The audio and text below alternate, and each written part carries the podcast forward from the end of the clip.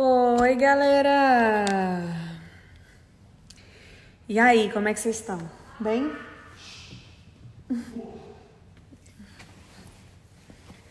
Espero que sim. Bom, hoje na nossa live, como eu tinha avisado para você, eu tava fazendo a minha unha, por isso que eu tô olhando aqui conferindo se eu fiz um bom trabalho ou não. É o que deu para fazer, né? Bom, é, falando um pouco para vocês sobre o que vai ser essa live de hoje. É, como eu tinha falado antes nos meus stories, quem tá aqui deve ter escutado, né? E por isso está aqui. Eu tinha comentado com a Gabi, com todo mundo. Menina, fica quieta aí! Psh. O povo que em casa grita, minha filha. Essa menina e esses meninos gritam demais. É, eu tinha comentado que eu sempre aprendo sobre política, sempre que eu tenho alguma questão para aprender, quando todo mundo ficou me cobrando para me posicionar politicamente, é, eu aprendo muito com a Gabi. A Gabi é uma pessoa que sempre me ensinou. Um, e toda vez que eu tenho alguma dúvida de política, etc., eu, é para ela que eu, é ela que eu consulto, é com ela que eu converso. E ela sempre tira as minhas dúvidas, me esclarece. E aí um dia desses eu tava aí. Agora na quarentena, é, mais ainda, eu tava aprendendo coisas com ela. E aí eu falei assim, cara, por que a gente não transmite isso para as pessoas? Não mostra isso para as pessoas, né? Isso que acontece é, entre eu e Gabi. E ela achou uma ótima ideia, então a gente vai transmitir para vocês. Primeiro de tudo, Antes que a galera comece a falar é, sobre a questão, eu me posicionar ou não me posicionar, gente, eu não deixei, porque eu vejo muitos comentários das pessoas falando assim, ai, quando foi na época das eleições não falou, deixa eu te falar. Eu sou uma pessoa que eu não gosto de me posicionar quando eu não tenho certeza do que eu tô falando. Quando eu não sei levar a conversa até o fim. Então, quando eu voltei, que eu estava num retiro espiritual na época, que eu voltei e vi que as pessoas estavam cobrando meu posicionamento político, eu não ia me posicionar enquanto eu não soubesse do que eu estava fazendo, do que eu estava falando. É, então, por isso eu levei sim um pouco de tempo. É, hoje em dia que eu sei que existe essa necessidade, eu sempre estou aí me atualizando. Agora na quarentena, sim, eu não, não é que eu resolvi me posicionar, é, eu tô mais ativa porque eu tô com tempo para estudar. Então todo dia eu pesquiso, todo dia eu estudo alguma coisa. Então se eu tô com tempo, automaticamente eu me sinto mais capaz de opinar nos assuntos que eu tô estudando por mim mesma. É... E sobre os comentários que eu vejo muitas vezes as pessoas quando eu me posiciono sobre alguma coisa que falam, ah, é por causa do bolso dela, é por causa do, do interesse dela. Gente, eu não vou saber discutir sobre uma coisa que não é da minha realidade, né? Eu não consigo entrar e a discussão é sobre, não sei, sobre medicina.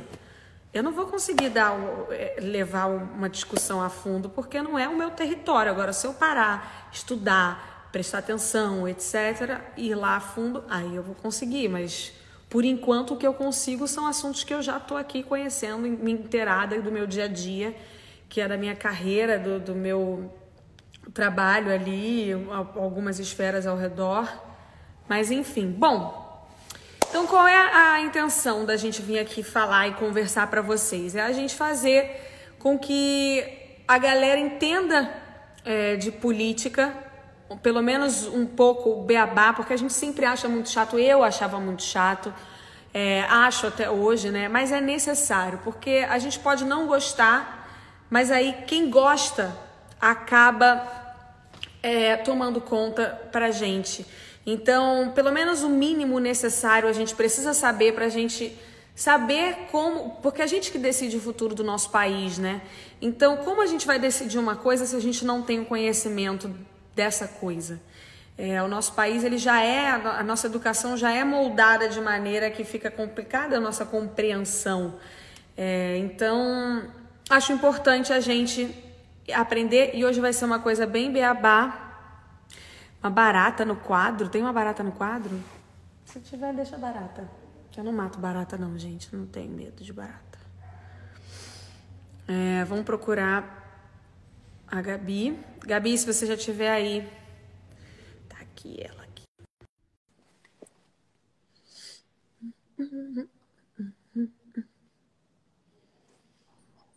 Olá! Amiga! E aí? E aí? Eu já tenho várias coisas para falar só, só dessa sua introdução. Eu já estava é pensando. Porque eu sou nerd e eu faço resuminho, entendeu? Ah. Esse, esse, é o meu rolê. Ah. É... Oi, gente. Eu ainda fico meio com vergonha de ter tanta gente. Então, é verdade. eu acho estranho. Mas tá. É, o que, que eu achei muito legal que você falou? Várias coisas. Posso já pontuar? Pode. Primeira coisa, quando as pessoas te pressionam a se posicionar e te pressionaram, eu estava com você, eu lembro super disso. É, é muito engraçado como com esse movimento a gente afasta as pessoas que a gente quer trazer para a discussão política. Quando você pressiona alguém para essa pessoa fazer algo que não deixa ela confortável ainda, porque ela não sabe muito daquele assunto, porque ela começou a se interar naquele momento, enfim, por N razões, você afasta a pessoa do que você quer que ela faça. Não, não tá certo alguém se posicionar politicamente por pressão. As pessoas têm que se posicionar politicamente por convicção.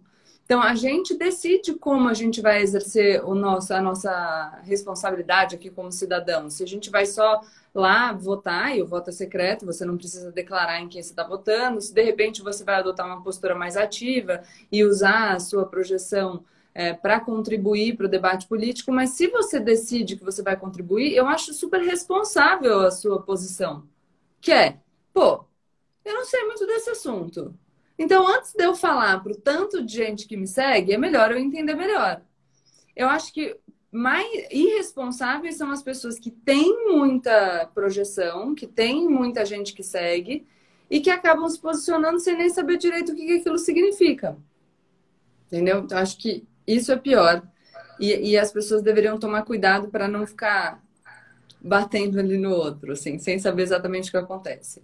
É que eu é, sofri é, muito na época, né? A gente. Porra! A Gabi foi a pessoa que me ensinou tudo para que eu soubesse aí, né? Quando todo mundo ficou pedindo, posta a hashtag ele não, eu falei, cara, eu não posso postar uma coisa que eu não sei qual é o fundamento. E por mais que, ok, a pessoa viraliza um vídeo X, Y, Z, eu quero saber do que eu tô falando, eu quero parar. Se alguém me perguntar, ah, é por que, que você postou? Que todo mundo me pergunta eu ia, eu, eu ia falar, ah, porque tá todo mundo postando. Não, eu queria parar e falar por causa disso, disso, disso, disso, disso. Só que você, como boa professora, me ensinou tudo bem é, prático, de maneira prática. E tamo aí. Bom, eu separei várias perguntas. Deixa eu falar é... mais uma coisa. Fala. Que é muito legal. É, outra coisa interessante é, as pessoas, no geral, quando você fala que você não sabe muito de política, tendem a ridicularizar o outro. E a verdade, gente, eu venho do direito, depois eu fui para o jornalismo, eu convivo com um monte de gente, meu marido é, é DJ, então convivo com os artistas, e a gente percebe muito que tem muita gente que finge que entende de política só porque está com medo de passar carão. E isso é um super problema, porque se a gente não admite a nossa ignorância, a gente não consegue evoluir. E aí você estava falando assim, ah, política é chato, eu também acho chato, e às vezes é difícil de entender. E muitas vezes é difícil de entender porque interessa para quem está no poder que seja difícil. É. Quanto menos a gente entender, mais eles conseguem nos manipular. Então, já que é a gente que vota, a gente não só não tem que ter vergonha de perguntar, mas o que, que é isso? O que, que é aquilo ali? Mas eu não sei o que, que é isso aqui. Como cobrar dos políticos que eles falem a nossa língua. Você quer meu voto, lindão? Então, mira-te aqui. Você vai fazer essa justificativa do seu projeto de lei de um jeito que eu consiga entender. Porque se eu votar em você agora, depois eu acompanhar o seu trabalho e ver que você está produzindo uma coisa que eu não consigo ter acesso, porque você está falando com um vocabulário que eu não, não entendo, eu não voto mais em você. Então, quando a gente que tem o poder do voto cobrar essas pessoas, é, nesse sentido até da gente poder entender melhor, vai ficar mais fácil. Só que para isso a gente precisa todo mundo parar de fingir e tirar sarro do outro, porque eventualmente ele tira uma dúvida. E aí você falou assim: ah, as pessoas me dizem, eu me posiciono só sobre aquilo que toca no meu bolso, etc. Claro que você vai falar sobre o que você entende. Eu, eu comento política, mas eu sou advogada criminalista. Então, quando você me perguntar sobre coisas que não têm a ver com a minha área, muito provavelmente eu vou ter dúvidas também. E se você for para minha área, eu vou saber muito mais, porque é isso que eu faço da vida. E aí eu até falei com você hoje mais cedo, né? Que o legal é, e eu quero fazer isso aqui, é a gente falar um pouco sobre os conceitos básicos e começar a entender porque as coisas são complexas, mas saber principalmente onde procurar. Porque aí a gente vai tornando mais fácil o adquirir conhecimentos. Beleza, bom, ó, eu tenho muita pergunta. Eu acho que a gente vai ter que ter uma, algumas outras aulas para a gente, para eu continuar entendendo, porque assim é muita vai. pergunta. Ó, ó para a galera entender o que, que a gente vai responder aqui hoje, ó. É, o que é uma república federativa? O que é uh, democracia? O que é o poder legislativo? É, o que é a Câmara dos Deputados? O que, que o deputado federal faz? O que, que o senador faz? O que é o impeachment? é, o que é direita, o que é esquerda. Dá para não ser direita nem esquerda e, e ser alguma outra coisa sem ser um, um ou outro? É, porque a Câmara pode ir contra o presidente? E muita coisa. Mas vamos lá. É, vamos começar com a primeira, que é importante, né? O que é uma. Pera, pausei aqui para. Do, da, do sinal. Voltando? Voltou? Voltou. Vamos lá. É, o que são os três poderes? Tá. Os três poderes são o poder legislativo, que é o Congresso Nacional, e a gente está falando agora em âmbito federal, né? Congresso Nacional, porque se a gente for para o poder legislativo nos estados e nos municípios, a gente tem a Assembleia Legislativa e a Câmara dos Vereadores. O poder executivo, que é no, eu vou falar já mais fácil. No âmbito federal, presidente da República, no estado, o governador do estado, e no município, o prefeito, e o poder judiciário, que aí é estruturado de uma outra maneira. A gente tem os tribunais superiores, Superior Tribunal de Justiça, Supremo Tribunal Federal, os tribunais dos estados e os tribunais regionais federais e os juízes. Mas deixa eu voltar então um pouco a pergunta. Uhum. Para a gente entender um pouco isso, a gente precisa entender a história da República Federativa que é a questão de que a gente tem um governo republicano desde 1889, 15 de novembro, que é a data que a gente aprende na escola. E a gente tem um governo republicano, é uma república federativa. O que isso significa? Que a gente tem um poder central, que é o governo federal, a União, que é a junção dos Estados-membros. Então, você tem o Estado-nação, tá? E você tem os Estados-membros, que são os Estados brasileiros.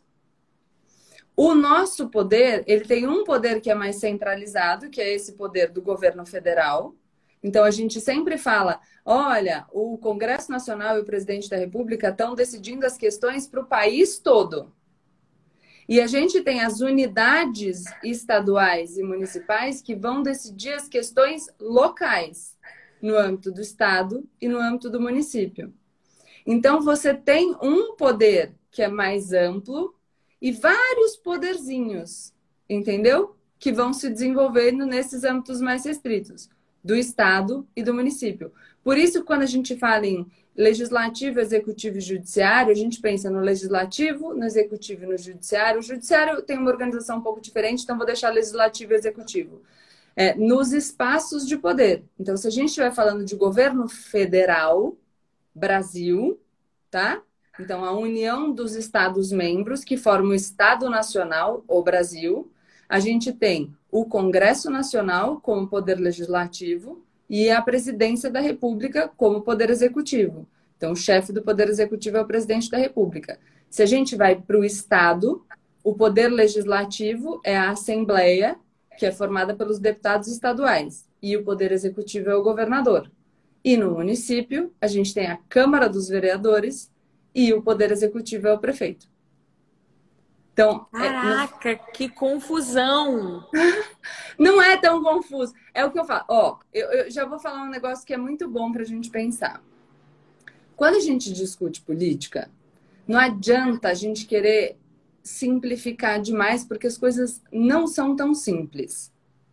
Eu, muitas vezes as pessoas me pedem assim, amiga, tipo, ah, me fala um livro para eu entender política. Não é tão simples assim. É uma construção. É mais ou menos como se eu chegasse para você e falasse: Anitta, fala aqui para mim como funciona, como que você faz para lançar um hit? Tem um monte de coisa que importa, não tem? Uhum. Aí você vai começar a falar de uma coisa, isso vai te levar para outra coisa, que vai te levar para outra coisa, e você precisa ir dominando os conceitos. E por isso que eu sempre digo que é um processo. Vai ficando mais natural. Então, quando eu jogo esse monte de informação, e, e essa, esse é o grande problema da simplificação, por isso que é bom a gente ir conversando. E eu acho que tirando essa impressão de que as pessoas são oráculos, de que para você entender política você precisa ter tudo decorado, por exemplo, a gente vai facilitando, porque aí você vai aprendendo aos pouquinhos, vai dominando devagarinho. Vou te falar sobre os três poderes, por exemplo. Vamos pensar na história? Hum. Eu gosto muito de uma, uma fala do ministro, ex-ministro Eros Grau, no Supremo Tribunal Federal. Ele num acórdão, estão aqui já dizendo, um acórdão é uma decisão colegiada dos ministros do Supremo Tribunal Federal. Uma decisão colegiada é uma decisão conjunta de mais de um ministro. Quando é um ministro só decidindo, a gente fala que ela é monocrática. Uns termos dificílimos, mas é a verdade. Então, ele lá está decidindo no Supremo Tribunal Federal, ele fala assim, que em determinado momento da história, a gente passa de súditos a cidadãos porque a gente passa de uma condição de simples obediência a um poder que é monárquico, do rei absoluto, o rei enviado por Deus, que tinha o direito de governar, aquela coisa hereditária, tá? E a gente tinha só que obedecer, para uma condição de protagonismo. Então, quando você fala que você ganha cidadania, você está ganhando protagonismo. Você tem o poder de escolher, de opinar, de pressionar. Entendeu? Então você ganha um espaço para se colocar para cobrar o Estado. Aí, nessa época, surge a história de dividir os poderes. Por quê? Porque se a gente estava falando que o problema era o rei, que era o super todo-poderoso, magnânimo, fantástico, o, o, o, o, rei francês Luís XIV, o Estado sou eu, tudo sou eu, eu sou o dono dessa porcaria inteira a gente precisa falar: opa, pera. Ao que parece aqui, pelo que a gente está vendo, se a pessoa sozinha tem muito poder, ela tende a abusar desse poder.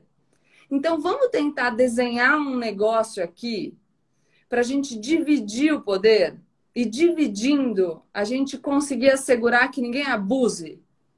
Então, a divisão dos poderes é um instrumento para a gente evitar que uma pessoa só concentre muito poder e que, concentrando muito poder, ela fique autoritária e ela faça coisas que não são do interesse das pessoas e do povo ali, que num regime democrático é de onde emana esse poder dos representantes. De onde emana é de onde vem, tá? A gente é que dá o poder para eles governarem. Mas é mais ou menos tá, então, isso. Deixa eu ver se eu entendi, assim. Vai. Posso, eu posso beber vinho na live? Se você não estiver fazendo propaganda dele, pode. Não, não é... tem nada. Eu vou fazer assim. É, então, vamos lá. Os três poderes. A gente pode dizer, eu vou pegar muito pelo que é do povo, tá? Porque você vem a coisa mais intelectual, que sabe da, da, história toda, e eu venho a coisa mais ignorante, que é o que eu tive acesso mesmo. É, vamos lá. É, trazendo de maneira prática para o povo entender aonde que entra o povo aí nessa história. Eu poderia dizer, ou tá errado, não sei. É, na verdade, uma pergunta o poder legislativo, executivo, judiciário. Cada um dos três tem um, um, comando, vamos dizer assim. Por exemplo, no, no legislativo estão os deputados e os é, sei lá o quê.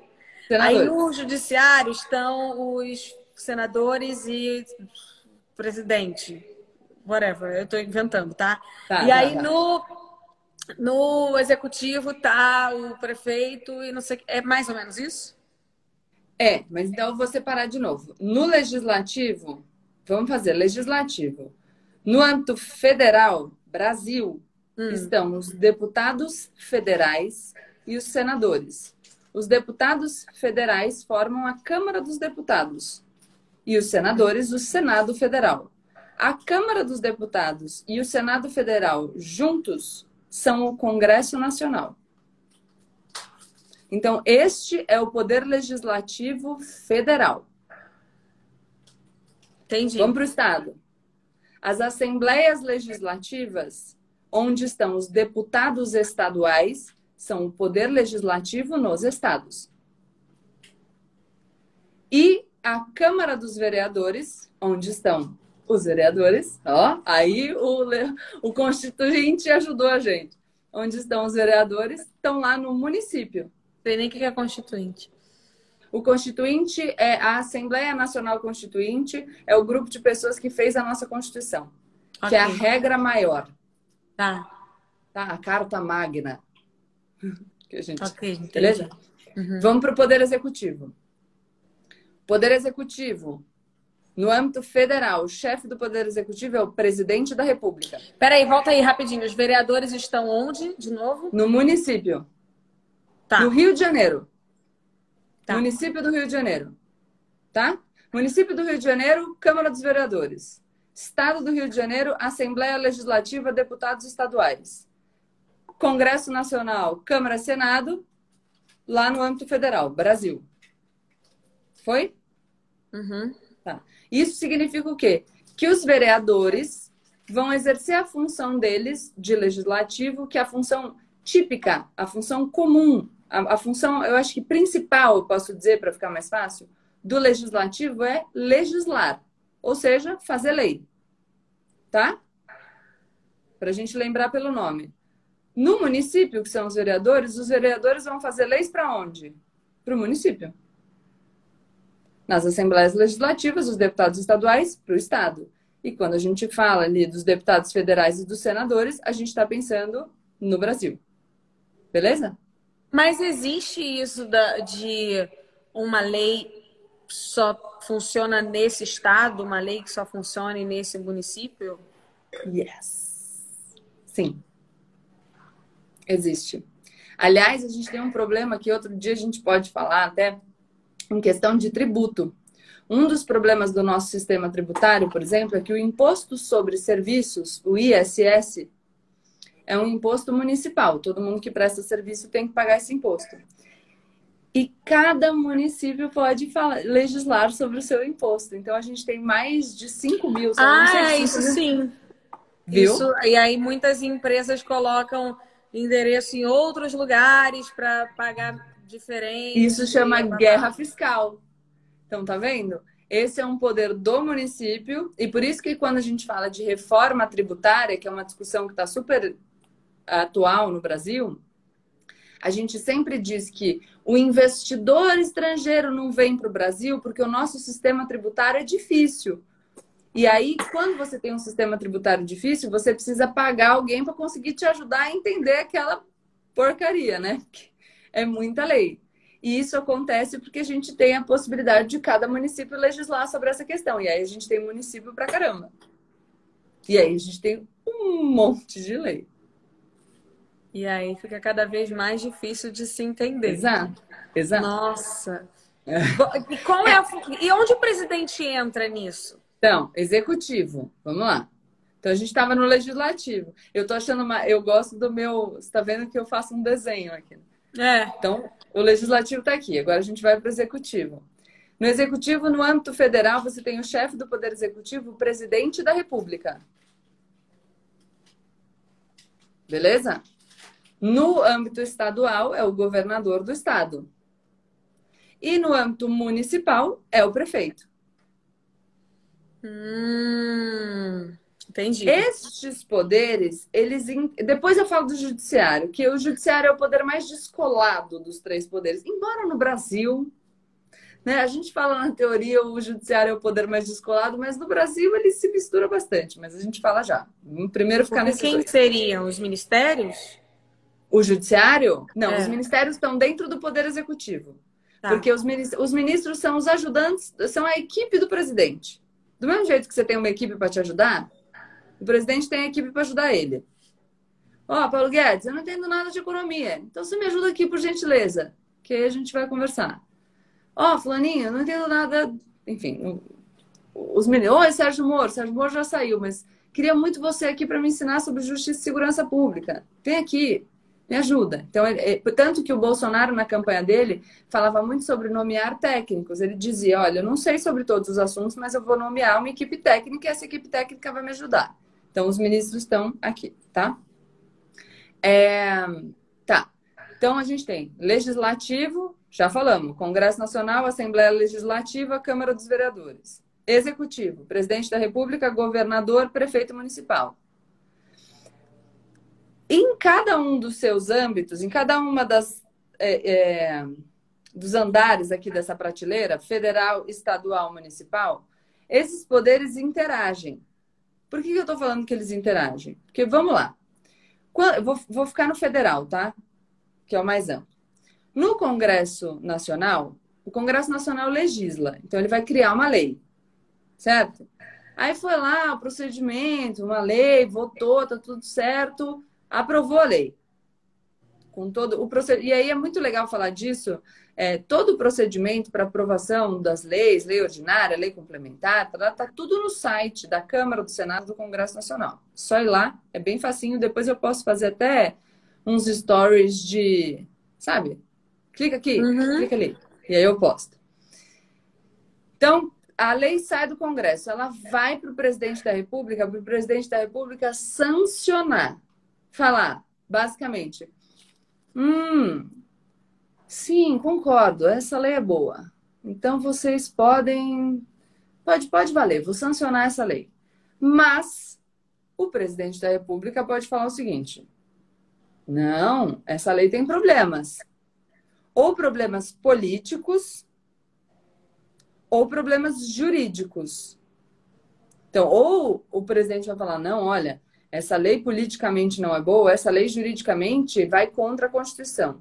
Se ele achar que a lei tem algum problema e que ela não deve começar a valer do jeito que o Congresso falou que devia, ele pode vetar a lei.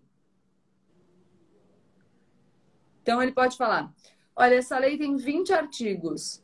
Eu achei 19 artigos muito bons, mas o 18 é horrível. Então eu vou vetar.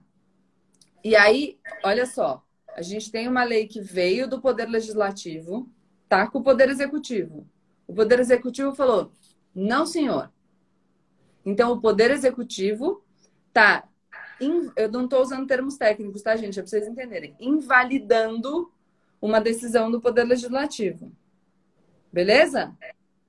Uhum. Só que, só que o Congresso Nacional depois, numa sessão conjunta, ou seja, Câmara e Senado, pode derrubar o veto do presidente. Isso aconteceu recentemente no Brasil. É assim, eu e você. Eu sou o Congresso, você é o presidente. Eu falo, Anitta, tá aqui minha lei. Tó.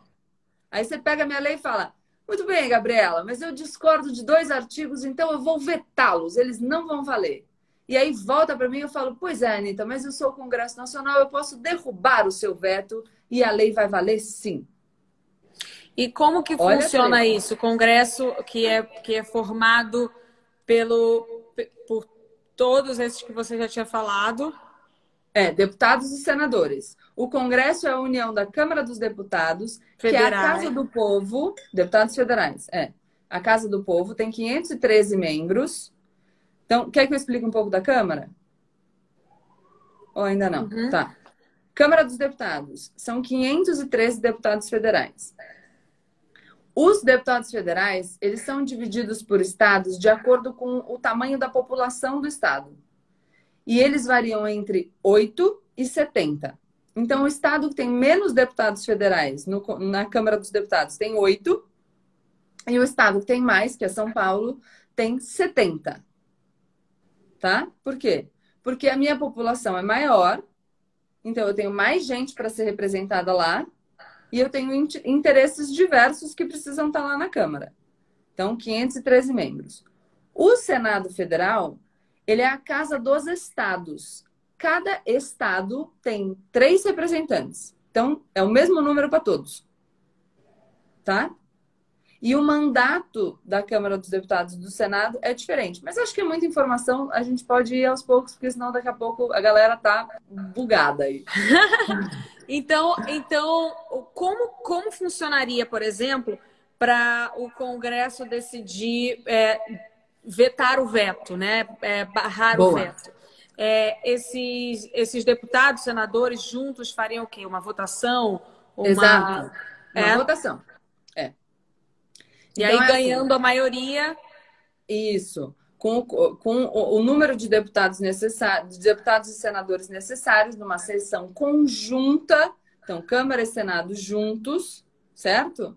Eles podem derrubar o veto do presidente da República. Eu vou lembrar, talvez você não lembre, mas talvez muita gente que está assistindo lembre. Então, eu... É por isso, então, que é importante que no, no poder em geral existe, normalmente acontece isso, de você votar no, na, na, bandeira, né, no partido, para que tenham mais pessoas favoráveis para que, que é, o presidente governe com mais facilidade. Se ele tiver mais gente que pense Isso. similar e parecido, ou que tenha a mesma bandeira política, eles vão acabar tendo ideias Exato. parecidas e vai ficar mais fácil do presidente governar. E se não isso. tiver tantas ideias parecidas, fica mais difícil dele governar. É no Brasil, no geral, é difícil do presidente governar. Porque pelo nosso sistema eleitoral, a gente, vamos lá, a gente é um país muito grande e muito diverso em todos os aspectos, economicamente, culturalmente. A gente tem muitas diferenças. Então, o nosso Congresso Nacional, que representa o povo, é um congresso muito fragmentado, muito dividido. A gente tem algumas bancadas que são maiores, mas a gente não tem um congresso, por exemplo, dividido entre a Anitta e a, o grupo da Anitta e o grupo da Gabriela. Dois grandes grupos. A gente tem uns grupos maiores e vários grupinhos. Então tá tudo dividido. Por isso, é muito difícil que o presidente se eleja e tenha no Congresso o número de pessoas necessárias num, num grupão para ele poder governar. Por isso que a gente fala que no Brasil funciona o presidencialismo de coalizão. Ele precisa juntar os grupos para garantir um número de deputados e senadores que faça com que ele consiga governar. Nossa, que, que inferno! Então, mas isso agora está salvando a gente nesse momento, né? Quê? Isso agora então está salvando a gente nesse momento. Então, todo desenho político ele vai ter prós e contras. Todos. É, a gente pode, conforme a gente vai se aprimorando, vai entendendo mais sobre eles, a gente pode ver quais são os defeitos e como a gente poderia solucionar. Então, Mas... o, que, que, o que, que o presidente, o que, que o presidente faz, assim? Porque, por exemplo, vou dar um exemplo de agora, né, que a gente está vivendo. Uhum. É, o presidente é contra o distanciamento social. Porém, alguns governadores são a favor, então acaba que. Então, o que, que o presidente. No que, que ele manda, ele consegue mandar? Olha, a partir de agora vai ser isso aqui. O que, que ele consegue fazer? Tá. O que, que ele tem então, poder para fazer? É, ninguém tem poder para falar, olha, a partir de agora é isso aqui, assim, tudo, tudo, é, tudo é mitigado, até porque a gente tem um poder judiciário que a gente não falou. Teve uma decisão sobre isso no Supremo Tribunal Federal, então eu vou entrar no Supremo Tribunal Federal um pouco. A Constituição Federal vai falar o que, que é competência da União, o que, que é competência dos estados e o que, que é competência dos municípios. Então, lá no livrinho, na Constituição Federal, está a regra. A União vai falar exclusivamente sobre X assuntos, o Estado sobre X assuntos e o município sobre X assuntos. E alguns assuntos, acho que é o artigo 23, peraí, 23. Alguns assuntos são de competência concorrente. Ou seja, todo mundo manda um pouco, tá? Então, o governo federal pode falar sobre saúde, assim como o estado pode falar sobre saúde, assim como o município pode falar sobre saúde.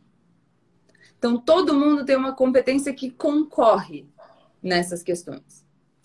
Qual o grande problema que a gente está vendo agora em relação ao isolamento social?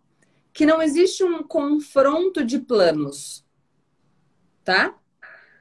Existe um plano, que é o dos governadores dos estados, e aqui eu estou sendo generalista, mas só para a gente entender o conflito. E o governo federal ele não tem plano, ele só tem fala. Porque o Ministério da Saúde, até ontem, que era o ministro Mandetta, né, que todo mundo é. deve lembrar, concordava com o isolamento. Então, embora o presidente estivesse falando assim, não, isolamento não precisa, o ministro da Saúde, que é o cara que ajuda ele no campo técnico, estava falando, precisa sim. Então, percebe que é uma discordância aparente? Uhum. Uma coisa muito importante em política, muito. E eu falo, Olha, eu falo muito disso. Acho que os últimos três vídeos no meu canal no YouTube eu só falo disso. É a gente aprender a distinguir o que é discurso e o que é a prática. Uhum. Uma coisa. O que você está querendo dizer é que é, quem defende o, o, o isolamento está apresentando medidas do que deveria ser feito, um plano, olha, a gente se isola e aí vai, faz X, Y, Z.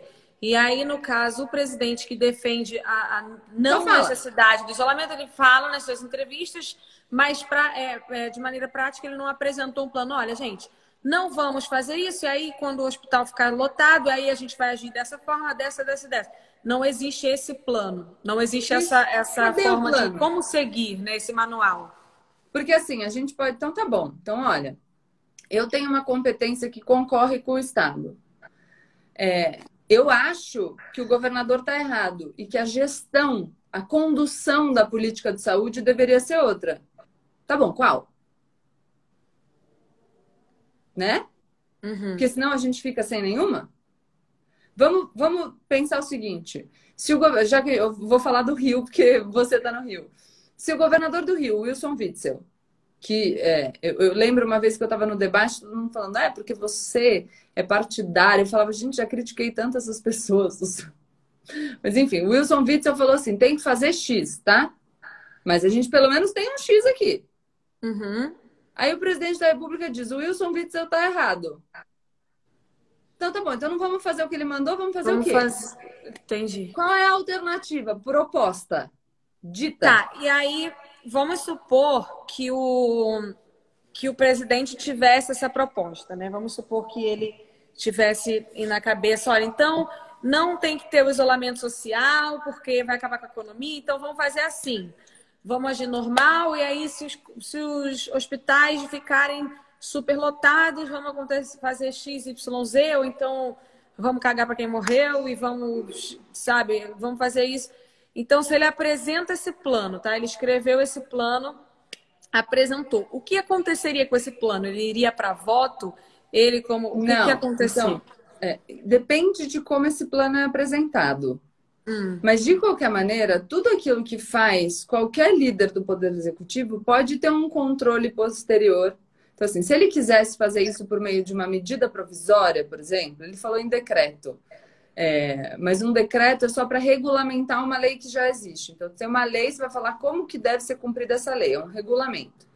Vamos supor que ele fosse fazer por meio de medida provisória, que é um instrumento que o Poder Executivo tem para poder regular uma situação. O governo federal fez muito isso nas relações trabalhistas, medidas provisórias, por exemplo.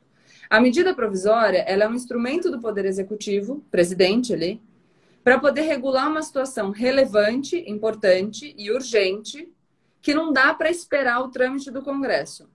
Então, putz, apareceu um negócio aqui, precisa ser pau na máquina. Aí eu edito uma medida provisória, porque a medida provisória ela tem validade instantânea. Só que ela tem prazo. Por quê? Se eu falasse que o presidente da República pode fazer medida provisória e ela vai virar lei, sem controle nenhum, eu estaria dando muito poder para o presidente. E lembra que eu falei da divisão dos poderes? O, uhum. o interesse do nosso desenho institucional, quando a gente fala de desenho institucional, é esse desenho de instituições, como a gente se organiza. Uhum. É para limitar o poder. Então, o presidente pode regular aquela situação, mas depois isso vai ter que, para virar lei, passar pelo Congresso. Então, a medida provisória poderia valer por 60, mais 60 dias. Além desse controle do Congresso, ele, todos os atos de todo mundo, do Congresso, do Poder Executivo, então do Legislativo, do Executivo, meu e seu, geral, podem ser controlados pelo Poder Judiciário, que é o outro poder que a gente não falou. Que base, basicamente são os caras que estão lá para falar, amigo, isso é contra a lei. Então, assim, se você. Seria o quiser... Supremo Tribunal?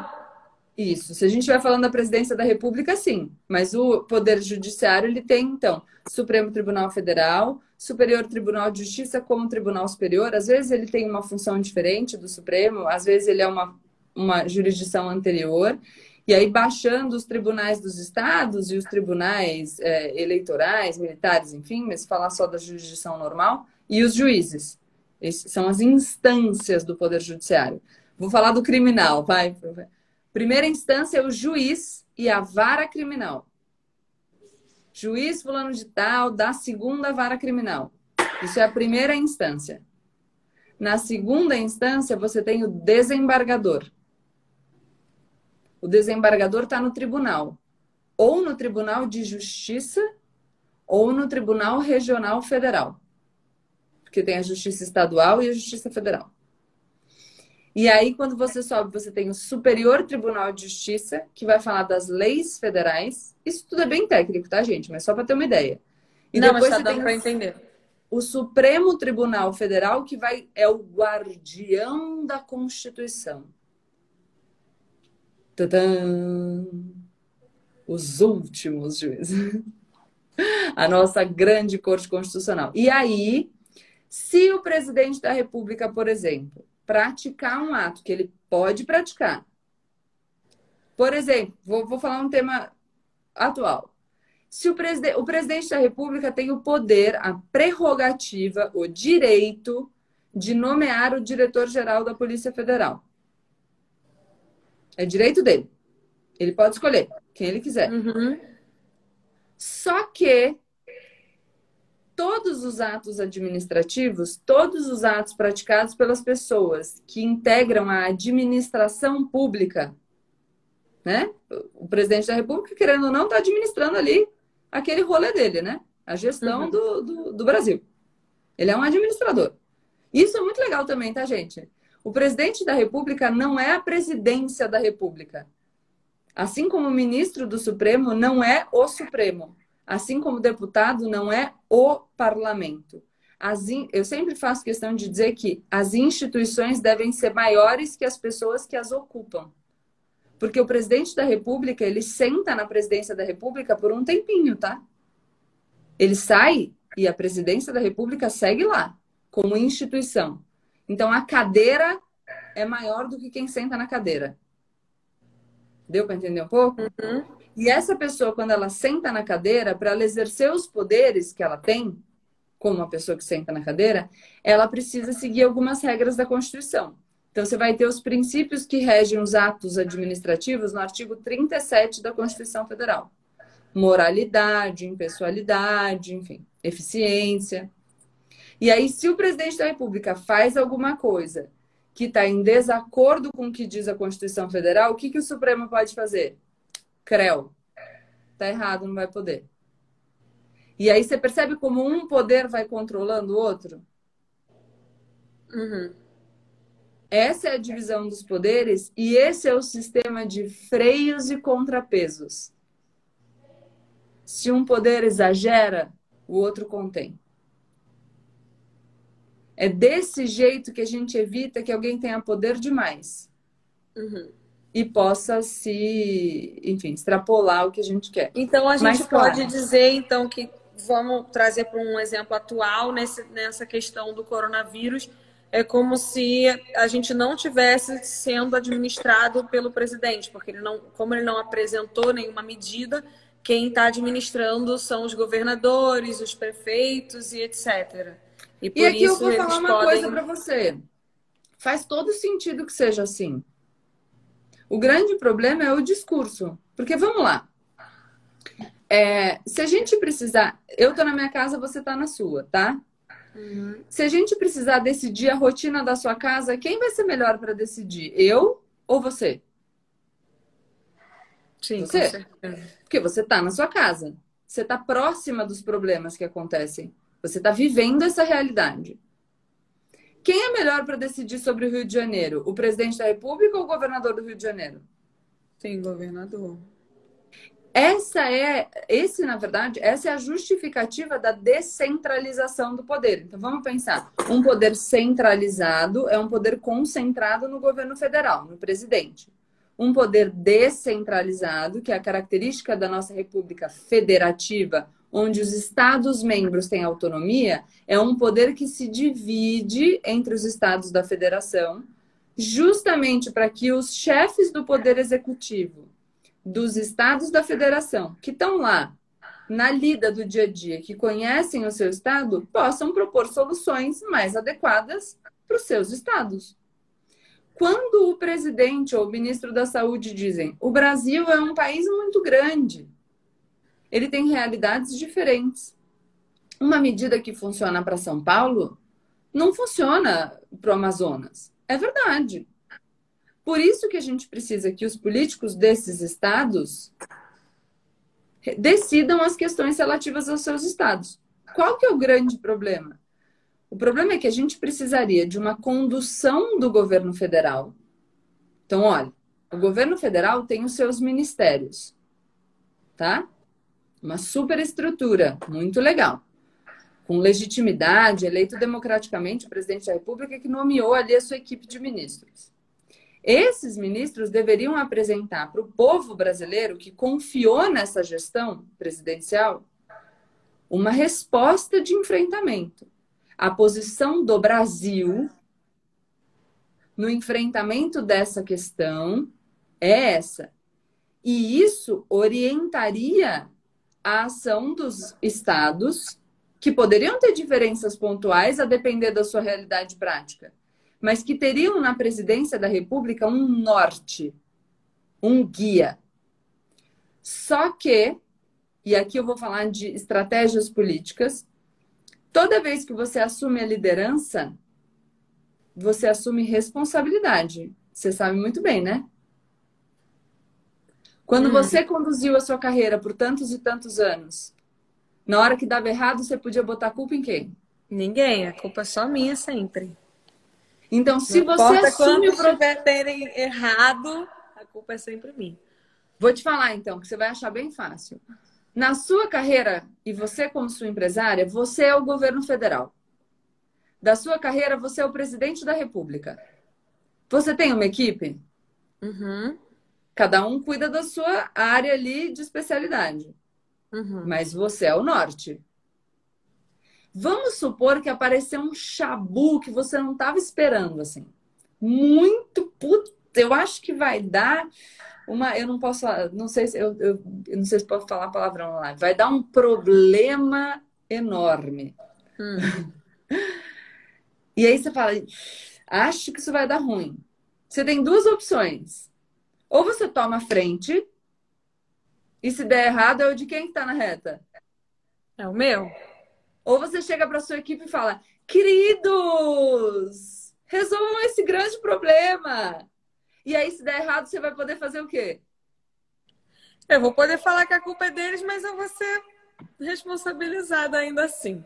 Então.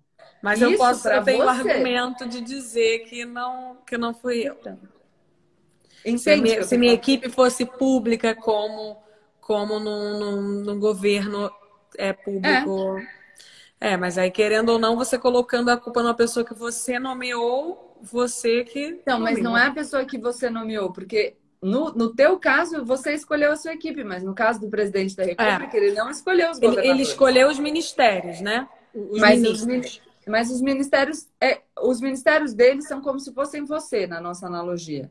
A gente tem que pensar nos governadores. Hum. Então, é, o que, que fica muito fácil?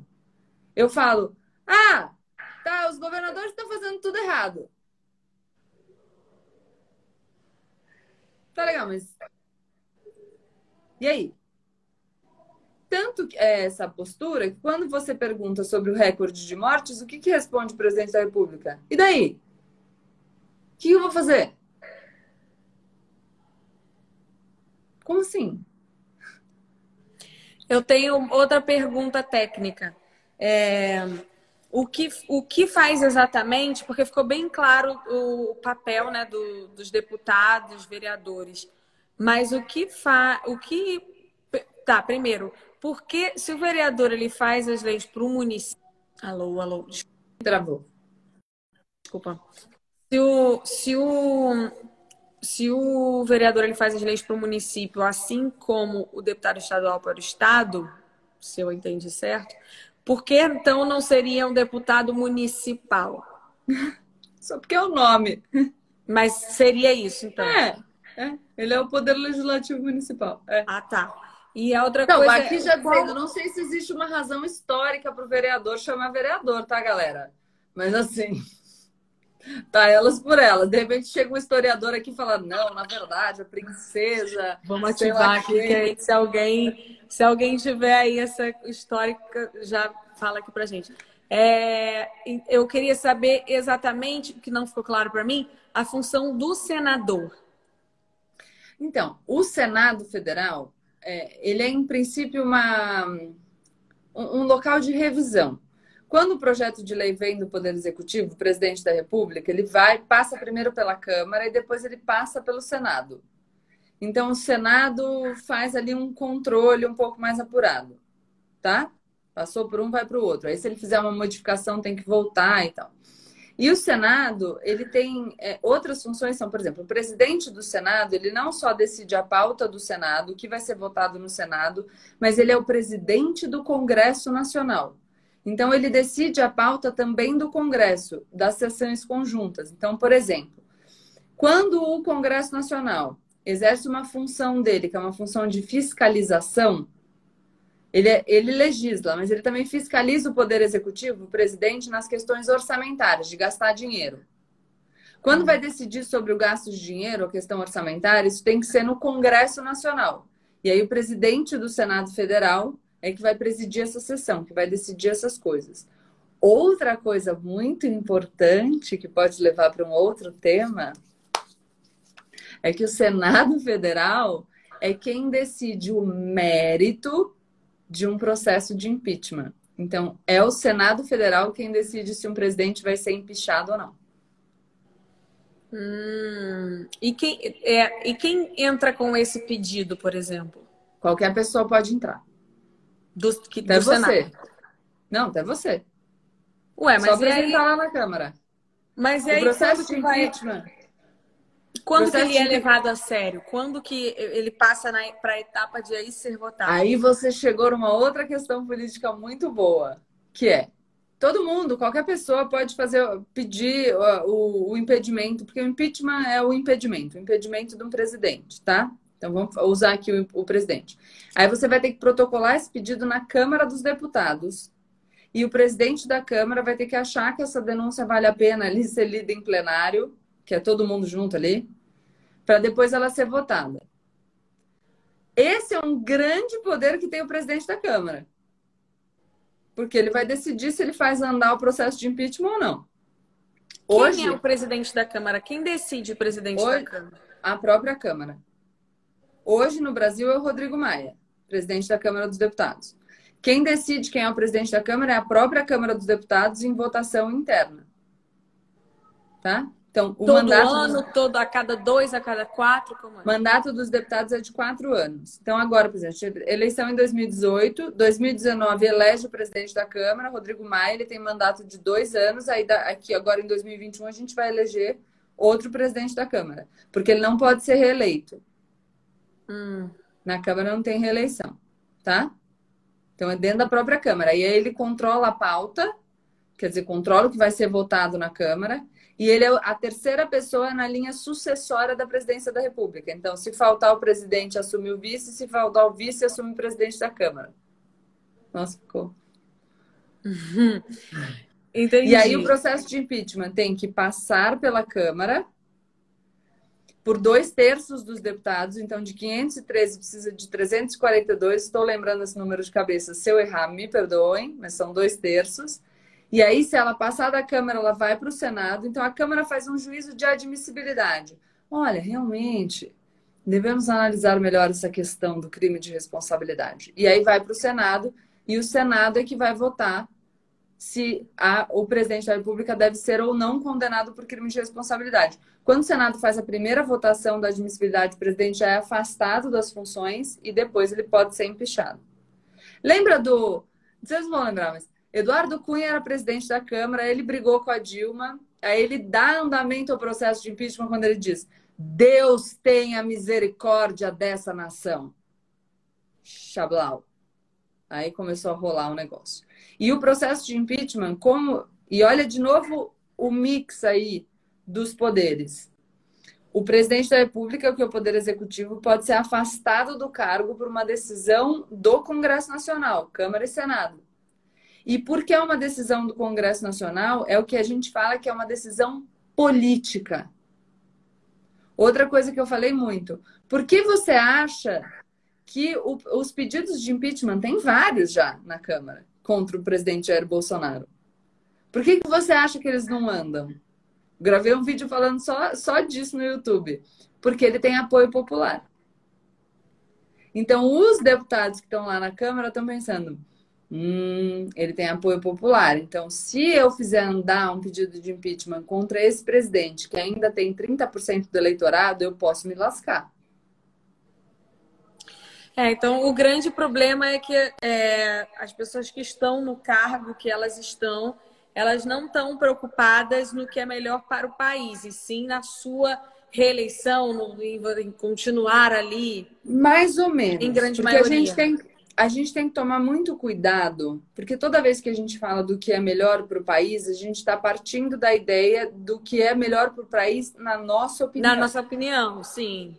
Então, por que, que eu sim, falo mas isso? Na eu opinião, concordo com eles você. Vão, eu quero dizer assim, é, sempre vai pesar mais o que vai me fazer continuar neste cargo e continuar tendo meu emprego do que é, o que o, o que eu acho melhor o que, o que eu acho que é melhor para o país. Então, não entende? necessariamente, porque o juízo político ele tem outras questões. Vou dar um exemplo. O presidente hoje, o discurso dele é: ninguém me deixa governar. Se eu começo um processo de impeachment e o impeachment não passa, a gente está legitimando o discurso dele. Você fortaleceu ele.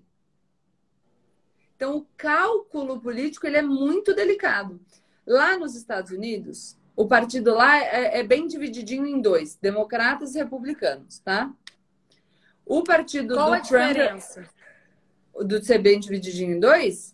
Não, qual a diferença dos democratas e qual a diferença ah. De... é, que, é que aí a gente vai ter que explicar, tipo, a questão do Sim, é que o republicano é, é, é, muito diferente. O republicano é mais conservador, o democrata é mais progressista.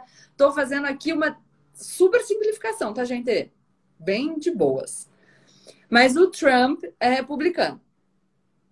E a lista tem os democratas. Os democratas são maioria na Câmara, se eu bem me lembro aqui agora, mas conseguiu passar o impeachment na Câmara, e eles são minoria no Senado. O, quando falaram, nós vamos empichar o Trump pelo aquele problema com a Ucrânia, que ele ligou para o cara, condicionou ajuda, não sei o quê, depois a gente pode falar até disso um outro dia. O Trump falou: ah, ridículo, tarará, tarará, vocês estão querendo me derrubar, vocês nunca se conformaram com a minha eleição. Mesmo o discurso do Bolsonaro aqui, tá? Passou na Câmara, mas não passou no Senado. Quando o Trump consegue derrubar o pedido de impeachment no Senado, o que, que ele faz?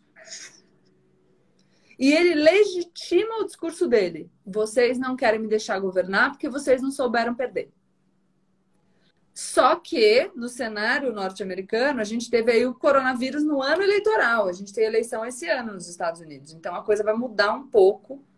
Outro dia a gente pode discutir sobre. Eu também, eu também gravei um vídeo. Eu tô falando um monte do vídeo, né? Mas é que eu tô agora, amiga, eu gravo vídeo todo dia, é uma coisa louca. Eu tô vendo. É eu gravei um outro vídeo falando do Trump. Porque por que, que o Trump fica culpando a China e culpando, culpando a Organização Mundial de Saúde? Porque ele precisa achar alguém para jogar culpa, galera. Entendeu? Assumir. Sabe aquela história de a culpa é minha, eu boto ela em quem eu quiser? É isso, somos todos e humanos. Filho feio não que... tem pai, tem isso também. Quê? Filho feio não tem pai. Exato. Então, quando, quando a coisa dá certo, quando a coisa dá certo, a gente fala: nossa, eu que fiz. Eu que orientei todo esse plano maravilhoso de gestão pública, essa coisa incrível, esse grande projeto. Agora, quando dá errado, você fala: ah, foram os governadores, foi a China, foi a OMS, foi a Anitta, a Anitta que não se posicionou. Qual é o problema do Brasil? O problema do Brasil é o silêncio da Anitta. Você precisa achar alguém para jogar a culpa, entendeu? Senão é muito difícil. Entendi. É, eu, eu reservei para o próximo dia, se você topar. Eu queria muito a explicação do que é a esquerda, do que é a direita, é, porque todo mundo fala que eu sou de um lado e depois fala que eu sou do outro e eu não Posso sei. Posso te contar o segredo, amiga? É porque ninguém sabe direito o que tá falando. E aí eu fico assim, eu sou um, eu sou o outro, eu não sei dizer. Eu Até eu. Amiga, e aí é eu falo comigo. que eu não queria ser nenhum dos dois, que é só pra eu não ter que. Entendeu? Eu queria igual ser comigo. outra coisa. Posso exatamente criar outra coisa pra eu ser? Eu queria criar outro. Eu sou eu, é falei, eu sou eu, Brasil. Mas Eu- aí eu vou te falar, eu sempre que eu dou, eu sempre que dou entrevista, eu digo isso e muita gente me critica por causa disso. Eu falo, se eu me colocar um rótulo, a pessoa vai ler esse rótulo com a lente dela. Uhum. Então, qual que é o problema? Eu falo que é um problema de referencial teórico. Se eu falar taça, todo mundo vai visualizar isso aqui, certo? Agora, Vai. se eu falar Drosophila melanogaster, sei nem o que, que é isso que você tá falando. pois é, a mosquinha da banana.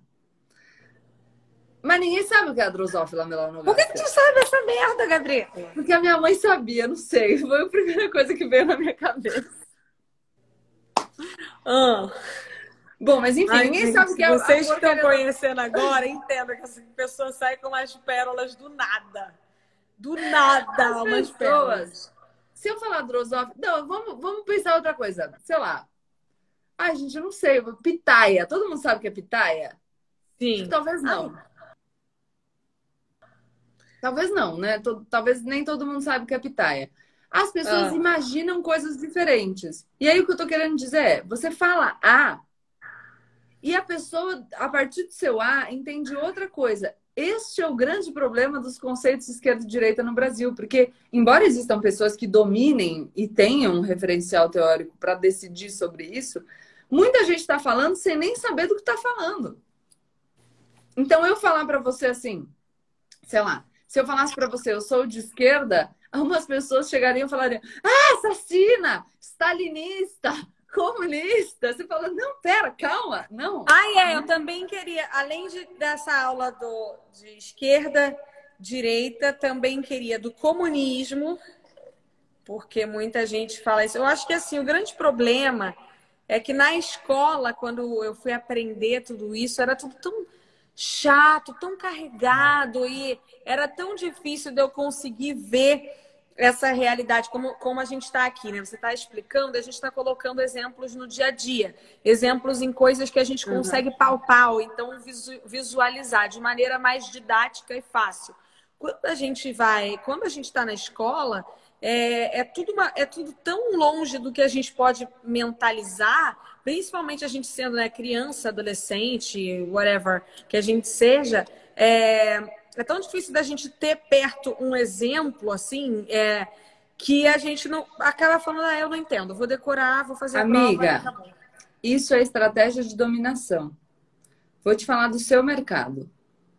Quanto menos pessoas entenderem do seu mercado, Sim, funciona Sim. igual para tudo.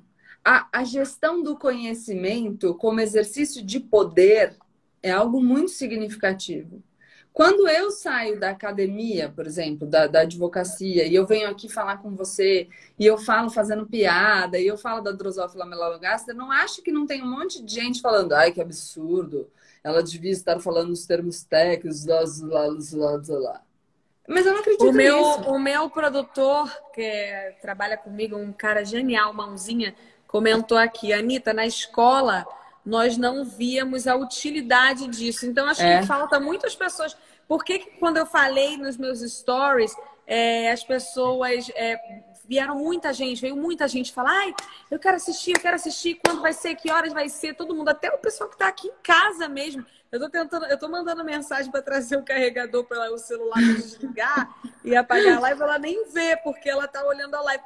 Porque é, eu expliquei que, gente, a gente está passando por um problema tão horrível no nosso país, está tudo tão triste, que é, a gente precisa entender para a gente conseguir tomar uma decisão de quem vai governar, como, a gente saber como cobrar.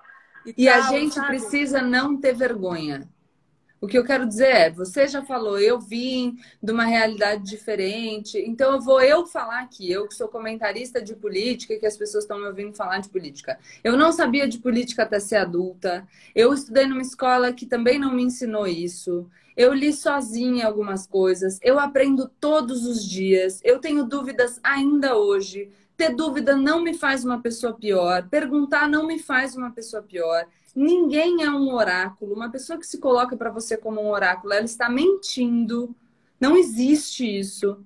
Hoje, é, antes eu... de eu fazer a live, eu tenho um arquivo, galera, de 35 páginas.